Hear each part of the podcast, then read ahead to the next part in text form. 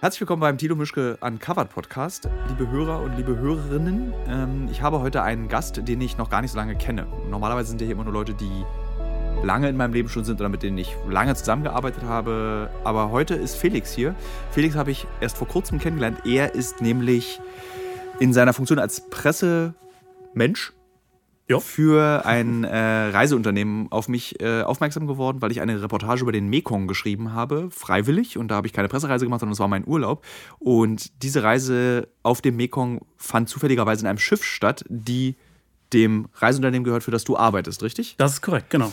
Und dann hast du mich eingeladen auf eine Reise mit der Transsibirischen Eisenbahn von Mosk nee, von Omsk. Von Omsk nach Ulaanbaatar in Genau. der Mongolei, genau. Und diese Reise fand ich sehr schön, insbesondere weil es auch ungewöhnlich war, solche Reisen zu machen. Normalerweise fahre ich ja so in Krisengebiete und gefährliche Ecken und auch gar keine Pressereisen, sondern einfach journalistische Reisen. Und ich dachte mir, ich schreibe ein Essay über den Winter und habe dann einen guten Grund, bei dir mitzumachen. Und auf dieser Reise habe ich festgestellt, dass wir beide das Gleiche machen. Nämlich wir haben diesen Traum, beruflich zu reisen, verwirklicht. Korrekt, korrekt, genau. Und äh, wir verkaufen aber auch die, die Welt an ich an Zuschauer und Leser und du an Rentner. Absolut, genau. Nicht nur Rentner, aber Ähm, durchaus eine Rentner ist auch dabei, genau. Äh, wie ist, äh, also war das eigentlich für dich klar, als du so jung warst, ich möchte in der Reisebranche arbeiten? Oder ich meine, du arbeitest für die Firma, glaube ich, auch schon sehr lange. Das ist Ja, total, seit, seit 17 Jahren. Ähm, und ich bin 38, also kann Ja. man das durchaus lange, lange nennen. Nee, es war ein kompletter Zufall. Also es ist wirklich ähm, so das eine zum anderen gekommen. Ich war in Berlin und habe an der Humboldt-Universität Linguistik und Anglistik studiert und habe dann ganz klassischen Aushang am schwarzen Brett gelesen, wo drauf stand, Reiseveranstalter sucht Texter. Und als Linguist und verhinderter Künstler in ähm, der geschriebenen Sprache fühlte mich dem dann entsprechend, ja, fühlte mich dahin gezogen, habe mich beworben und ähm, bin dann auch als studentische Aushilfe quasi eingestellt worden und seitdem dann halt nicht mehr weggekommen. Ich habe tatsächlich nie wirklich getextet oder das nur ganz am Rande, sondern bin dann recht schnell so Richtung ähm, Marketing Allrounder Ja. äh, da gewachsen und dann war auch irgendwie klar, dass ich nach dem Studium da bleibe. Ich habe meine Frau in dem Unternehmen kennengelernt und es haben sich irgendwie immer neue Chancen ergeben und genau, heute bin ich jetzt eben seit einigen Jahren der Marketingleiter und eben stellvertretender Geschäftsführer und ja, habe damit quasi ähm, zufällig zum Reisen als Beruf gefunden und ähm, fühle mich Das Schöne ist, dass du auf der Reise, als wir, äh, da waren wir, glaube ich, in Irkutsk und haben eine Bustour gemacht ähm, durch diese Stadt. Und da ging es darum, dass wir, wenn jemand verloren geht, soll derjenige an den Bahnhof kommen. Und dann hat uns der Guide erklärt, dass das russische Wort für Bahnhof, Vokzal, äh, auf dem englischen Wort Vauxhall basiert. Und ich hielt das für Quatsch. Und du hast als Linguist mir dann tatsächlich bewiesen, dass es so wahr ist. Und ich hätte das nie geglaubt, weil ich auch Russisch in der Schule hatte. Und für mich, die Russen nehmen sich, die, nehmen sich doch kein Wort aus der englischen Sprache vom Klassenfeind. Das kann doch gar nicht sein. Allerdings auch nur als Linguist äh, mit Hilfe von Dr. Google. Ne? Ja, also, aber, aber, also, klar, das, das äh, du hast Interesse ist dann da, Du dass hast es ich. geglaubt. Ja, und ich, ich glaube, was Anatoli sagt, weil Anatoli ist einfach ein, ein super Typ. Ja. ähm, und ja, ich habe dann schon, schon noch irgendwie dieses Interesse aus, äh, aus meinem alten Leben quasi beibehalten, dass mich irgendwie Sprache interessiert, dass mich Wortwitz interessiert und Ja. dass mich eben auch, wir hatten ja auch öfter darüber gesprochen, die Lehnwörter wie Platzkarteni oder Schlagbaum, ähm, Butterbrot. Butterbrot, Ja. genau, genau. Ja, klar. Ähm, du hast ja sehr viel mit Journalisten zu tun im Rahmen deiner Arbeit. Mhm, Beschreib doch mal unserem Hörer, weil das sind ja keine Journalisten, ganz wenig wahrscheinlich hier Ja, von diesem Podcast sind echte Journalisten. Wie sind Journalisten? Was ist das für ein Völkchen? Weil ich ganz überrascht war von dem, dass Teil deiner Arbeit ja auch ist, diese Mhm. Reisen zu organisieren für Journalisten und dass das gar nicht so einfach ist. Was heißt es denn, dass sowas nicht so einfach ist? Ähm, dass das nicht so einfach ist, hängt, glaube ich, mit verschiedenen Dingen zusammen. Es hängt einmal damit zusammen, dass unsere Reisen in der Regel ja Fernreisen sind, die auch sehr, sehr lang gehen.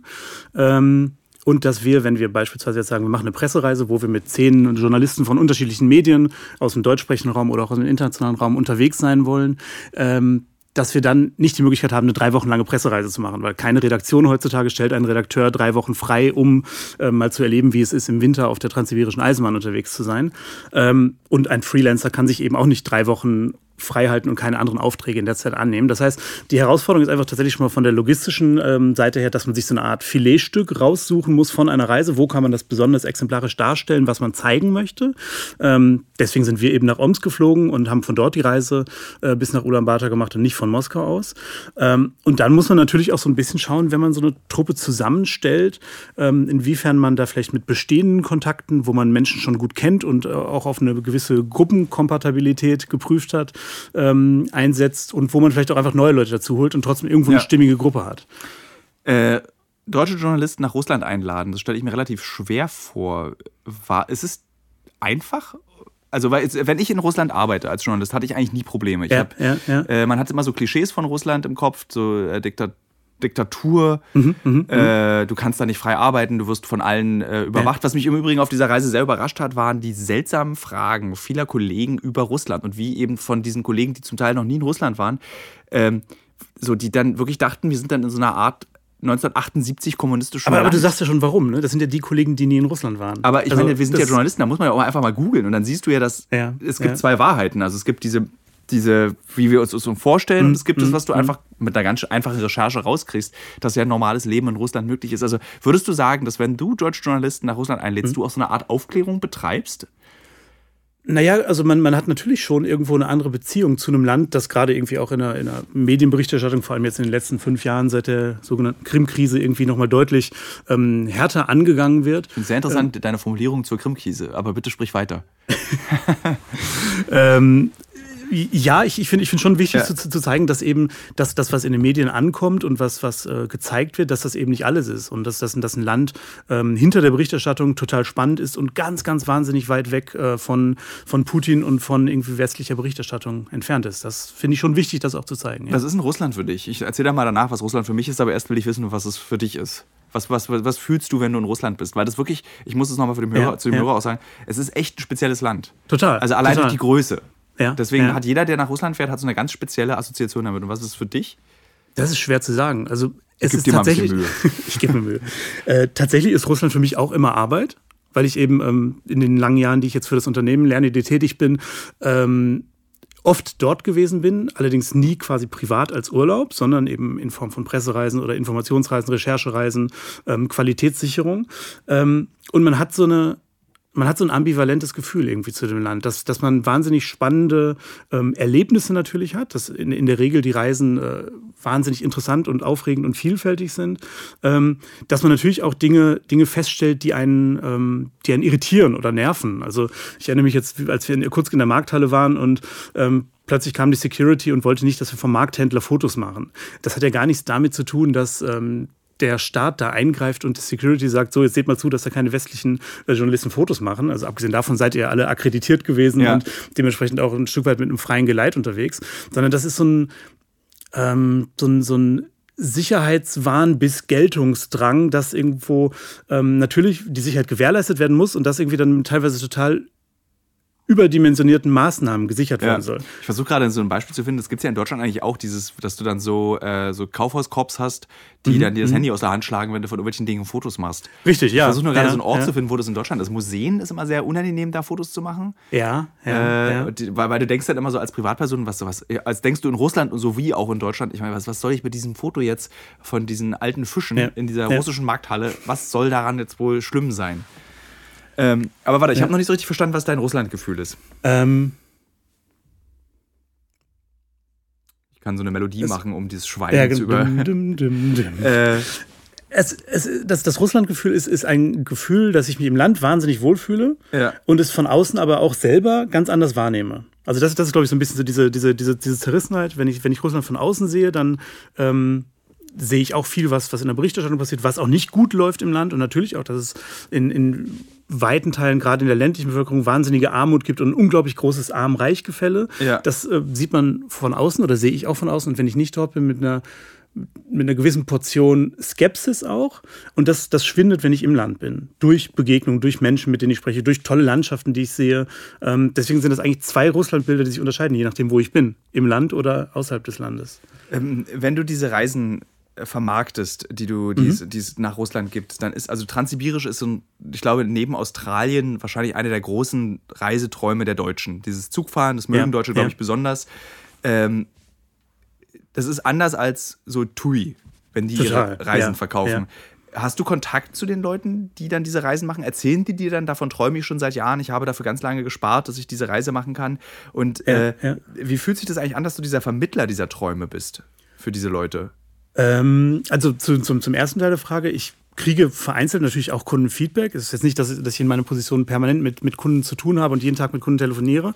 Ähm, das ist aber gerade eben auch das Schöne, wenn man dann auf einer Reise mit in Anführungszeichen normalen Gästen und nicht so einem Pressetrupp dabei ist, ähm, dass man beispielsweise an so einer Stelle wie am Baikalsee, wo wir dieses kleine, kleine Schaschlik-Barbecue gemacht haben, bei minus 20 Grad. Gut, normalerweise machen wir es eher bei plus 30 Und ihr habt Grad. das Schaschlik-Barbecue gemacht und ich bin hab gefroren und bin reingegangen. Du hast, glaube ich, Lea zu mir, also eine meine Journalistin, die auch mit auf der Reise dabei war, zu mir äh, in die Kabine der Transsibirischen Eisenbahn geschickt, damit ich rauskomme, damit ich dieses Schaschlik-Barbecue nicht verpasse. Exakt so, genau, genau.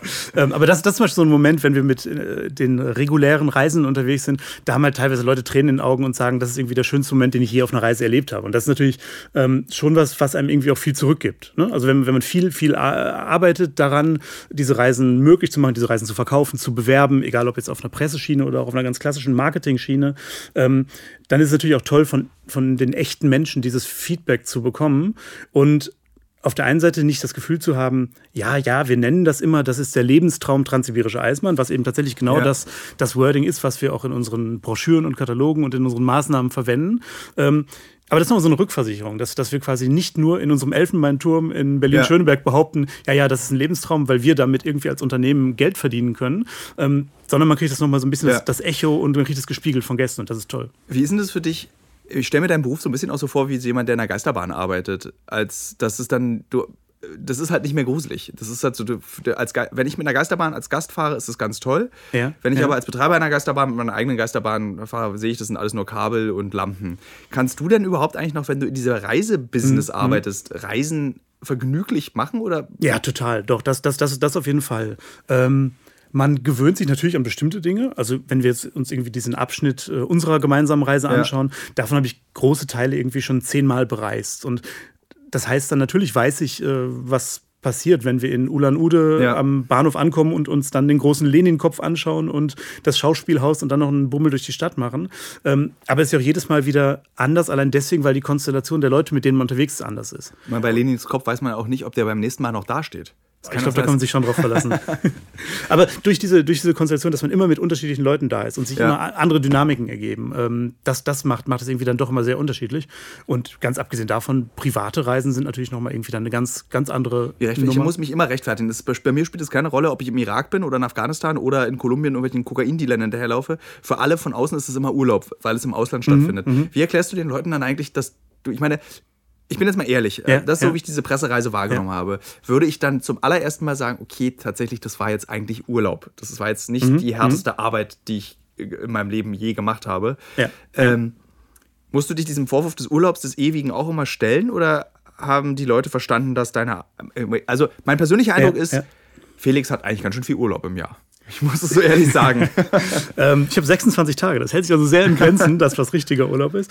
Ähm, natür natürlich haben diese Reisen, die wir machen, haben sehr, sehr, sehr starke Gemeinsamkeiten mit dem, was Urlaub ist. Und ich habe, denke auch in keinem Moment ähm, während so einer Reise, Mensch, jetzt musst du aber weiterarbeiten. Das sind Dinge, die laufen und die macht man. Und Ja. ähm, da, da lebt man irgendwo natürlich auch ein Stück weit für. Also bei mir, bei mir haben sich ohnehin die Grenzen irgendwie sehr, sehr stark ähm, aufgeweicht. Was ist jetzt wirklich Arbeit und was ist Urlaub? Ich kenne diesen Vorwurf natürlich.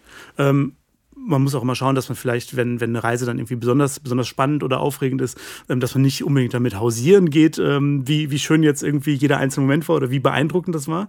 Das Auf der anderen Seite, vor. Ich erzähle zum Beispiel erzähle ich relativ wenig äh, von den Reisen, was man so unterwegs erlebt, weil man auch gar nicht weiß, wie man das erzählen soll. Aber bitte. Ja, und es gibt auch dieses reflexartige, na, wie war's? Naja, anstrengend, aber schon toll. Ja. So, also da spürt man schon immer bei sich selber so ein bisschen, dass, dass man dann nochmal äh, vielleicht, nein, ein schlechtes Gewissen wäre falsch, weil man ja irgendwie auch an den restlichen 320 Tagen, die man vielleicht nicht unterwegs ist, ähm, viel arbeitet. Aber genau, dadurch, dass ich eben solche Reisen zwei, drei, viermal im Jahr maximal mache, ist es jetzt nicht so, dass ich quasi so the man who wasn't there im Büro bin, sondern ich bin normalerweise an meinem Schreibtisch und dann eben einige Mal im Jahr draußen an der Front. Und das ist auch, glaube ich, verständlich für alle, dass es total wichtig ist, als, als Büromensch, ähm, sich auch rückzuversichern, wie ist es auf der Reise, was passiert da? Also Ja. da sind wir wieder bei diesem Elfenbeinturm.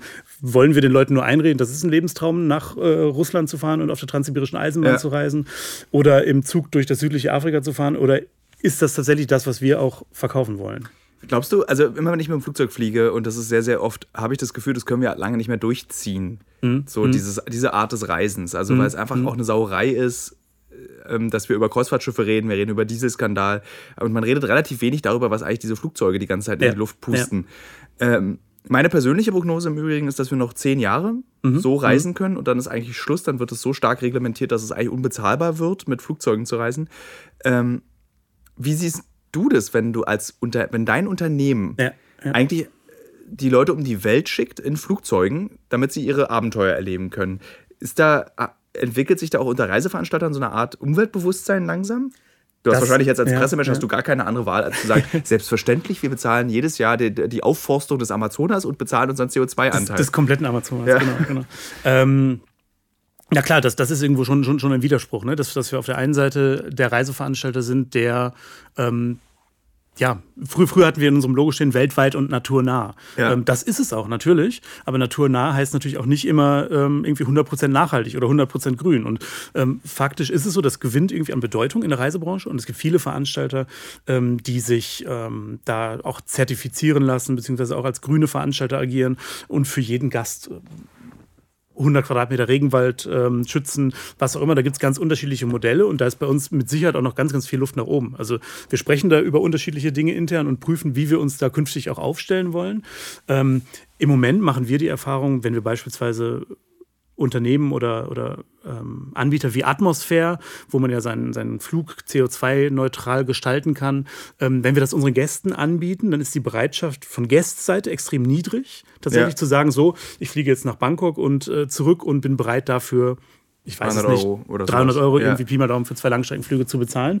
Ähm, und wir sind natürlich auch in einer, in einer Situation, wo wir nicht einfach ohne weiteres sagen können, so, wir preisen das jetzt automatisch unsere Reisen ein. Das sind Gedanken, die es immer mal wieder gibt, dass, Ja. dass man sagt, wie kann man sich tatsächlich auch langfristig nachhaltig platzieren und zwar nicht nur ähm, als, als Marketing, bla bla und äh, Greenwashing, sondern auch tatsächlich einfach aus, aus der Verantwortung gegenüber der Welt da draußen und den bereisten Regionen, die wir haben.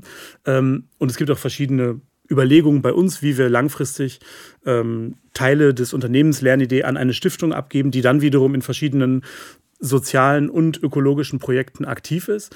Ähm, aber das ist noch ein weiter Weg zu Ja. gehen, ganz, ganz klar. Könntest du dir vor, ich denke, äh, immer wenn ich, als, äh, als ich, nicht immer, äh, aber als ich zum Beispiel in Somalia war oder im Darien Gap Mhm. oder äh, auch in Afghanistan, also diese ganzen Kriegsgebiete, die wir aus den Nachrichten kennen, sind trotzdem extrem schöne Orte. Ja, ja. Ich habe darüber nachgedacht, könnte man nicht eigentlich auch das touristisch verwerten? Also, dass man sagt, man bietet Reisen an. Also zum Beispiel in Somalia fand ich ganz witzig, als ich da war, wurde mir erzählt, dass sie im April schon 17 Gäste hatten, davon waren 12 aus Deutschland und davon waren die meisten über 70. Und der Grund, warum über 70-Jährige nach Somalia fahren, ist, weil die ja eh sterben. Also es haben die tatsächlich auch die Deutschen Okay. gesagt, was wenn, na gut, dann werde ich jetzt hier erschossen oder ich sterbe in sechs Jahren an Prostatakrebs. Also das ist so, spielt keine Rolle für mich. Ist das ich habe so ein bisschen das Gefühl, das könnte ein Markt sein, weil wir ja auch eigentlich alle satt sind. Also die, die aktuelle, also unsere junge Generation, wir sind beide ein Jahrgang, wir können die ganze Welt sehen. Es ist nicht mehr so teuer wie früher. Ja, ja. Äh, und wir brauchen neue Extreme. Und es, äh, Ja, ja, also ich, ich, ich, ich glaube, ein Stück weit sind wir ja ein totaler Nischenveranstalter. Also Ja. wenn, man, wenn man sich jetzt irgendwelche Statistiken anschaut, dann sind vielleicht 5% der Deutschen daran ähm, grundsätzlich interessiert, in die Ferne zu reisen. Ähm, oder machen es tatsächlich. Davon beziehen sich dann irgendwie 80 Prozent auf Strandurlaub in Thailand oder mal eine Reise nach Südafrika. Ähm, und wie viele Leute dann in der Lage sind oder natürlich auch das Geld haben, sind irgendwie relativ hochpreisige Reisen, die wir machen, ähm, wie viele Leute dann in der Lage sind, so eine Reise vielleicht auf der transsibirischen Eisenbahn zu machen oder ähm, auf einem Schiff auf dem Mekong, wie du es gemacht hast. Das ist natürlich irgendwie eine total winzig, winzig kleine Gruppe nur. Das heißt, Ja. wir, sind, wir sind ja irgendwo schon in der Nische und sind quasi in Ländern unterwegs, die auf andere Reise, auf eine andere Art und Weise oft nicht so leicht zugänglich sind. Ähm, ich weiß nicht, wie weit man das ausreizen kann. Also wir haben auch verschiedene Erfahrungen gemacht in exotische Zielgebiete, die Ja. wir geprüft haben, wie man die irgendwie ich, kann, wie wo wir uns gerne, ich würde gerne so eine Gruppe an 60-Jährigen durchs Darien führen. Würde ich machen. Ja. ich, ich, ich, Wie kalkuliert ich, weiß, man, ich weiß wie nicht, es kalkuliert man dann eigentlich gibt. sowas? Wie, ich meine, wie geht denn sowas? Ich kann, ich kann mir das gar nicht Du vorstellen. meinst ein Risiko einkalkulieren? Genau, wie, also, oder? und was das kostet. Also ich meine jetzt, ich würde jetzt sagen, pff, 10.000 Euro pro Person, dass ich Ja. dich da lebend wieder rauskriege. Und ich kann mir So, vorstellen, sollte machbar sein, ne? und ja, und ich, ich denke dann immer so, da, da muss es doch so ein paar Rüdiger Nebergs, muss es doch geben unter den alten Leuten, die dann sagen, okay, das mache ich. Es gibt tatsächlich, also wir, wir haben zum Beispiel auch so einen so einen- so einen Pool an Leuten, das äh, die heißen wir uns intern Pionierreisende. Das heißt, wenn wir irgendwie Zielgebiete versuchen neu zu erschließen oder, oder neue, neue Zielgebiete in unser Programm aufnehmen wollen und so eine Art Recherchereise machen und auch prüfen möchten, wie kommt das bei, bei potenziellen Gästen an, ähm, dann sind wir beziehungsweise Mitarbeiter von uns oder unser Inhaber ist auch äh, häufiger noch unterwegs mit ähm, diesen Pionieren und da checkt man dann so ein bisschen, ähm, okay, taugt das für eine Reise? Trägt das irgendwie innerlich? Ist das spannend genug? Und auf der anderen Seite natürlich auch, ist es nicht zu gefährlich? Und ich glaube, bei so einem Daring Gap ist dann tatsächlich die Frage. Da musst du keine Pionierrecherchereise machen. Es ist wahrscheinlich zu gefährlich. Plus, plus, wir wollen natürlich irgendwie auch alles an Risiken fernhalten. Also genau bei einem Land wie Russland, da wissen wir, es kann nicht mehr passieren als in anderen Zielgebieten auch, einfach von der, von der Gefährdung von Gästen ja. beispielsweise. Ähm, wir, wir im Unternehmen haben natürlich die Situation, dass von irgendwie 12.000 Gästen, die mit uns im Jahr unterwegs sind, sind immer irgendwelche irgendwo. Und äh, man ist für diese Gäste irgendwo verantwortlich. Und das fühlt sich manchmal gut an, nämlich dann, wenn jemand am Baikalsee steht und Tränen in den Augen hat und sich ja. einen Ast abfreut, dass er das erleben darf. Es fühlt sich manchmal aber auch richtig beschissen an. Und als 2011 der Krieg in Syrien begann, war das so, dass wir zum Beispiel äh, eine Zugreise hatten von Istanbul nach Damaskus. Die haben wir jahrelang erfreulich, erfolgreich durchgeführt und das ist, das ist gut gelaufen. Und dann spitzte sich Ostern 2011 ja die Lage so ein bisschen zu. Es gab irgendwie nach den Freitagsgebeten die ersten Unruhen. Wir waren aber gerade mit 200 Gästen im Land und da haben wir das erstmal richtig ja, richtig deutlich erfahren, was für einen Druck das auch auf uns dann irgendwie ja. als Unternehmen und als, als, als, als Geschäftsführung ausübt, äh, wenn wir wissen, hey, unsere primäre Aufgabe ist es jetzt, die Leute zu schützen, heile aus dem Land zu kriegen. Wie habt ihr das gemacht? Also was waren da, wie, wie geht man da als ähm, Firma vor, wenn man dann so plötzlich 200 Touristen in ein Kriegsgebiet ja. schickt, ohne dass man es vorher wusste? Wir war, also wir mussten uns natürlich ein Stück weit auf, auf, auf unsere Quellen vor Ort verlassen. Ne? Wir waren mit eigenen Leuten natürlich vor Ort, das heißt, wir hatten Reiseleiter und lokale Agenturen, die in ihrem ja, im Rahmen ihrer Möglichkeiten die, die Lage irgendwie einschätzen konnten. Ähm, wir haben versucht, mit anderen Informanten zu sprechen. Wir sind dann auch mit dem Auswärtigen Amt in Kontakt. Ähm, und trotzdem ist es immer nur natürlich ja. so, so, ein Puzzle aus ganz vielen Bruchstücken. Ähm, am Ende ist es, ist es deswegen, glaube ich, gut gegangen, weil wir nicht irgendwie alles auf eine Karte gesetzt haben und gesagt haben, wir werden auf jeden Fall diese Reise durchführen. Ähm, aber der zweite Teil der Reise endete dann quasi wieder an der türkischen Grenze. Ähm, und es war dann tatsächlich so, dass der Zug das Land verlassen hatte, bevor dann die Unruhen im, im wirklich besorgniserregenden ja. Maße begannen. Ähm, wir haben uns aber in der Situation dann auch tatsächlich irgendwie nochmal tief in die Augen geguckt und gesagt, Leute, lasst uns nie auch nur einen Hauch davon ähm, riskieren, dass wir, weil wir vielleicht die Reise zu Ende bringen möchten, um damit Geld zu verdienen, ja. auf irgendeine Art und Weise das, das, das Wohl der Leute riskieren. Plant ihr Syrien, äh, Istanbul, also Damaskus, Istanbul, wird das jetzt wieder langsam geplant? Weil Im Moment nicht, nee. Okay. Also wir, wir haben tatsächlich auch versucht, weil uns das auch allen sehr ans Herz gewachsen war und viele von uns hatten irgendwie auch Teile oder die ganze Reise mit, miterlebt. Wie lang war die? Äh, ich glaube, es waren zwölf Tage von Istanbul durch Kappadokien und dann eben über Aleppo bis nach Damaskus runter. Das klingt ähm, nach, äh, ja, das sind die Orte, die man jetzt aus der Tagesschau kennt. Genau, Aleppo. ja. Pal Palmyra, Aleppo, ja. Homs, Hama, Damaskus. alles kaputt. Da Richtig, du, ja. genau, genau. Ähm, und wir haben dann im Nachgang schon versucht, äh, in einer abgewandelten Variante halt dieses ganze Orient-Thema zumindest ein Stück weit zu bespielen. Also wir machen das ja in Zentralasien, Usbekistan, ähm, aber eben auch von dieser Seite von, von Istanbul kommend haben wir es dann mit dem Iran kombiniert beispielsweise, ja. ähm, weil es da ja auch dann äh, einen relativ großen Hype gab um den Iran als Reiseland. Ähm, aber wir konnten auch nie wirklich wieder an die alten Erfolge anknüpfen. Und so ein, so ein, so ein Ersatzprodukt funktioniert meistens dann irgendwie nicht. Das wäre so, wie wenn wir sagen würden, okay, aus irgendeinem Grund können wir die transsibirische Eisenbahn nicht mehr anbieten, dann bieten wir halt eine Bahnreise an, die geht nicht von Moskau nach Vladivostok oder von Moskau nach Peking, sondern von Moskau nach Berlin. Das klappt nicht. Klingt aber trotzdem schön. Kann man machen, ja. ja ich glaube, 36 Stunden fährt ja, man der von Lichtenberg, Berlin-Lichtenberg ja, fährt der ab. Genau, das ist so ein genau. relativ normaler Zug einfach, der dann da Richtig, fährt. Ja, genau, genau. Aber dann sind ja die Visa-Einreisebestimmungen sind immer relativ schwer. Das spontane Reisen nach Moskau sind nicht so richtig möglich. Und dann noch das Transitvisum Weißrussland, glaube ich. Ne? Genau. Äh, ah ja, Weißrussland ist ja bald aufgelöst. Gibt es ja bald nicht mehr. Natürlich. Ja. ähm, wie oft hast du das eigentlich erlebt, dass Leute, die zum Beispiel durch Russland gereist sind, das auch gemacht haben wie so eine Bildungsreise, die mit ihren äh, Annahmen zu Russland durch dieses Land gereist und danach festgestellt haben, es ist eigentlich ein anderes Land. Das ist ein Land, so wie ich es mir nicht vorgestellt habe. Es ist die Gastfreundschaft, die berühmte russische, hat mich davon überzeugt. Also, ja, ja. So, und wie unterscheiden sich zum Beispiel eigentlich so Ossis und Wessis? Kannst du das beobachten? Weil die reisen ja zum Beispiel ganz anders. Also die einen kennen es, die anderen ja, kennen es nicht. Also ähm, ich ich würde sagen, bei, bei unseren ostdeutschen Gästen, ja. muss ich als Wessi ja wahrscheinlich so sagen, ähm, bei, bei, den, bei, bei, den, bei, den, bei den Sonis ist es so, ähm, dass tatsächlich ein ganz anderes Hintergrundwissen natürlich zum Land da ist und oft auch so eine, so eine Rückversicherung, Mensch, ich war in den 60ern in Leningrad Student und jetzt will ich mal gucken, wie, wie dieses Russland ja. oder diese Sowjetunion heute aussieht. Ähm, während ganz, ganz viele unserer Gäste äh, aus, aus den, aus den Westbundesländern, oder alte Bundesländer, aus den alten Bundesländern überhaupt keinen Bezug zu Russland haben. Also ja. für, für die ist ist es so, oh, jetzt kann man es ja machen. Gut, das Oh, jetzt ist auch seit 30 Jahren der Fall, aber. Ähm, Lustigerweise habe ich aber jetzt mit den Journalistenkollegen, mit ja, wir unterwegs ja. waren, so eine ähnliche Reaktion gab es dann trotzdem, obwohl man schon seit 30 Jahren nach Russland reisen kann. Obwohl man, ja. glaube ich, auch schon vor, also äh, während der Sowjetunion hätte man als Wessi, glaube ich, ohne Probleme dahin reisen können. So, so hat ja unser Unternehmen angefangen, ne? Also, dass eben unser, unser Inhaber, der Lehrer war, quasi den Schuldienst quittiert hat und Sprachkurse angeboten hat und die fanden dann auf der Transsibirischen Eisenbahn statt, 1986. Ja. Und genau, also das, das, das ging auf jeden Fall. Aber es, es, war, es war natürlich überhaupt, überhaupt nicht auf Also 36 hat unser Geschäftsführer, der auf der berühmten Tradi Traditionsunternehmen. ähm, nee, genau, also das, das ist, es war, glaube ich, einfach nicht auf dem Radar. Und ähm, dann ist es bei vielen unserer Gästen, die eben größtenteils, wie du schon sagtest, ähm, über 60 sind, so gewesen, dass sie vielleicht dann aber in den Jahren nach der Wende oder in den 90er und Nullerjahren dann vielleicht noch die Kinder zu Hause hatten oder keine, keine Zeit hatten oder vielleicht auch mal kein Geld hatten. Du fragtest vorhin, sind das Leute, die sich auch mal das richtig vom Mund absparen? Klar, das gibt's. Ja. Also die, so, sowas wie die transsibirische Eisenbahn kannst du halt ähm, ganz rustikal machen, so wie wir es auch im Linienzug gesehen haben, wo ja. sich dann irgendwie 50 was, Leute Was kostet das, wenn man es eben so luxuriös macht und nicht, also so mal so... Ähm, Im Sonderzug kostet das Ganze zwischen knapp 5.000 Euro und 12.000 Euro, also okay. je nachdem, wie viel Komfort man dann haben will.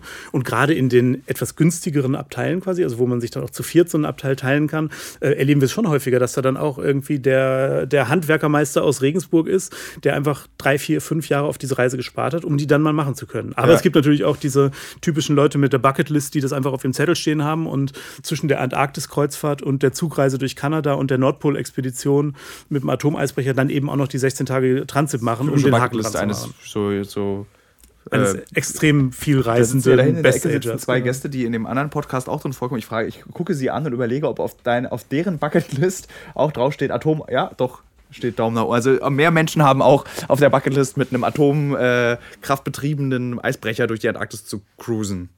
Ich glaube, die sind nur in der Arktis unterwegs und nicht Ach, in der okay. Antarktis, aber ist natürlich trotzdem ein bedenkliches Thema irgendwie auch. Finde ich gar nicht. Ich bin ja ein großer Freund der Atomkraft. Da können wir gleich. Ach, das, das hatten ja, wir schon das Thema. Äh, ich genau, finde, ja. das ist, aber das können wir. Ein anderer Podcast ist das, Exakt. warum ich Freund der Atomkraft bin.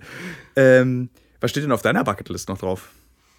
Mm, Habe ich, hab ich witzigerweise auch jetzt auf unserer Reise noch, noch mal drüber nachgedacht. Ähm, ich kenne ich kenn Südamerika viel zu wenig. Also das, das ist für mich ein ganz klassisches Thema, wo ich gerne noch mal viel mehr Zeit verbringen würde. Ich kenne so ein bisschen Patagonien und war mal in Ecuador ähm, und würde wahnsinnig gern zum Beispiel mal auf der Panamericana irgendwie unterwegs sein. Ja. Ich würde unterbrochen durch Darien Gap? Unterbrochen durch Darien Gap, ja. genau. Wenn, ich, wenn man die komplette ja. Strecke zumindest macht, genau. Ähm, ich würde aber auch gerne jetzt irgendwie als, als Privatmensch sowas wie mit dem Wohnmobil durch Kanada oder mit dem Wohnmobil durch Norwegen, hätte ich auch total Bock ja. drauf. Also ähm, das ist natürlich so ein bisschen dieses... Äh, die Situation, dass man durch den, durch den Job auch viele Dinge gesehen hat und viele Dinge irgendwo dann auch ein Stück weit abgehakt hat. Manche würde man nochmal machen, manche würde man nicht nochmal machen. Also ich war beispielsweise mal in der Antarktis, das würde ich nicht nochmal machen. Ja. Da würde ich Warum? Zwei, zwei, ich, also zwei, du hast zwei es mir schon erzählt, aber ich, die Hörer wissen ja nicht, dass du es mir schon mal erzählt hast. Ja. Ich fand das ganz interessant, deine Begründung, warum man, äh, warum du jetzt nicht nochmal in die Antarktis fahren wollen würdest. Ähm, zum, zum einen für mich als, als selber Reisender und nicht als Marketing-Typ von so einem Reiseveranstalter habe ich auf so einer Kreuzfahrt ähm, nicht genug Bewegung. Also, dass, dass man tatsächlich sich auf so einem Schiff natürlich nur sehr eingeschränkt bewegen kann ja. und dann aufgrund des ja auch sehr berechtigten Antarktisvertrages sich auch nicht irgendwie jetzt stundenlang in großen Gruppen an Land aufhalten kann, sondern das extrem stark reglementiert ist, wie man eben ähm, mit einem kleinen Boot dann äh, auf dem Festland abgesetzt wird und für eine Stunde dann dort eben zwischen den Pinguinen umherwatscheln darf. Das ist irgendwie alles spannend und das ist super, ähm, aber es ist einfach nicht, nicht persönlich meine Reiseart. Und dazu kam tatsächlich in dem Fall auch wir standen, ich glaube, Silvester ähm, auf dem, auf, äh, an Deck des Schiffes und hatten diese Eisberge vor uns und es hat irgendwie nicht so richtig gekribbelt. Also als ich 14 war, war es irgendwie das, äh, Spannendste, auf eine Klassenfahrt in die Lüneburger Heide zu fahren oder mit 15 zum Schüleraustausch äh, nach England zu fahren. Und man wusste am Abend vorher so, jetzt wird es aufregend und wenn man morgens ja. ähm, zum Busbahnhof gefahren ist, hat es gekribbelt. Und dann ist man irgendwie am verrücktesten Ort der Welt, der irgendwie am entferntesten von großen Teilen der Zivilisation entfernt die ist. Lüneburger Heide? Äh, die Antarktis, die, die Lüneburger Heide der Südhalbkugel ja. quasi, genau. ähm, und das, das war, ja, hat mir zumindest dann so ein bisschen das Gefühl gegeben, okay, vielleicht muss man auch aufpassen, wo man hinfährt und wo man ja. irgendwo auch diese, diese Bucketlist-Punkte abhakt und vielleicht auch Dinge verbrät. Ja, ist eigentlich schade. Total. Ja, ja, total. Also, weil ich, die Antarktis ist auch so ein Traum, den ich auch habe und jetzt habe ich ein bisschen Angst, dass mir das auch passieren kann. Weil ich meine, weil das ist ja alles ist, die, die Welt ist ja dann letztendlich viel kleiner, als man sich vorstellt. Also diese großen Träume sind riesig im Kopf. Ja. Und wenn du Ja. dann davor stehst, also ich meine, wie, dieses erste Mal Empire State Building in den USA und dann stehst du davor, ist auch nur ein Haus. So, Ja, du musst ja auch aufs Rockefeller gehen, damit du das Empire State siehst. das, Das lernt man ja dann, ne? glaube ich, wenn man das Genau. macht. Genau. Du bist ja großer New York-Fan, hattest du auch erzählt. Absolut, mega, Ja. ja. ja, Und das ist zum Beispiel ein Ort, wo ich immer wieder hinfahren würde.